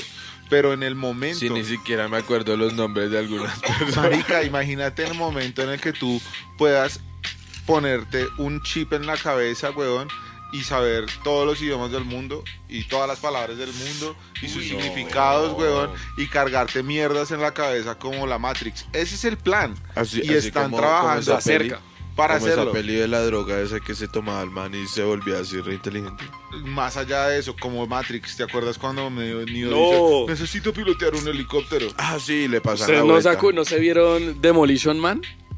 No. Uy, no. Huevón, eso es una película de acción noventera de Sylvester Stallone y Wesley Snipes. que, son, que los congelan como en los noventas, ambos por crímenes, y los sueltan en los 2000 probablemente como en ahorita, pero ya es el mega futuro. Y es así, weón, también se descargan la, los conocimientos. Uy, parce, esa película se la tienen que ver, es buena. Pues esa película la vamos a ver nosotros y la vamos a tener que afrontar. Y el problema no es si vamos a querer o no, sino cómo se va a regular. Una persona que tiene esa instalación, por ejemplo, cuando vaya a competir contra ti en un puesto o en una, en un- o sea, por un puesto de trabajo o por un- una cualquier cosa, weón. O sea, simplemente Mantiene el deportista upgrade, sí, baila. un deportista, cualquier tipo de competencia, ya con esa clase de tecnología va a haber una diferencia muy hijo puta. Entonces va a pasar como cuando los humanos discapacitados dicen como no podemos competir con los humanos completos. Ahora los humanos completos van a ser un piro con piernas mecánicas o con ojos biónicos o con un oído ni el hijo de puta. Y son vainas que vienen ya, weón. Vienen, vienen muy pronto. Entonces la vuelta no es, no es si va a pasar o no, si nos oponemos o no, si queremos o no que pasen, sino Va a pasar. cómo ¿Cuándo? se va a regular. Nah. Cómo lo- co- sí, claro, marica, Bueno, sí, esa sí, es la vuelta. y ese es nuestro claro. trabajo como nuestra como esta generación, weón. Es, es, es, es- porque como conocemos lo análogo y lo digital, somos los que estamos como digamos en capacidad de ponerle un poco de fronteras o de por lo menos, por eso te digo, por lo menos unos acuerdos básicos sobre todas esas tecnologías. Eso, es- eso es re denso, weón. El calvo debería ser, poli- debería ser político en algún momento de su vida. Uy, Sí. qué miedo. No, es Yo mejor- votaría es- por el calvo. Yo no, yo no votaría por mí. No voten por mí. No Calvo. voten por mí. Calvo, calvo. No, yo votaría, en cambio yo votaría por alguien como Saga, Uy. por ejemplo. Imagínate. ¿ves? No, paila. Estamos El en la ruina. al poder. Estamos en la ruina. Estamos en la ruina. Bueno, Saga, el tiempo en televisión es corto. Como es, ya una de las cámaras ha fallecido, cayó en la lucha. Pero esto ha sido una delicia. Qué rico conversar, conversar contigo. Me alegra mucho que hayas estado aquí. ¿Quieres decir algunas palabras antes de tu tiro en la nuca? No, qué chimba, qué chimba bacano. Esos programas de conversación, eso es como no el programa de la mañana, sino el de la noche. Sí. Pero hablando de lo que sea. Yo, bacano, José. Gabriel.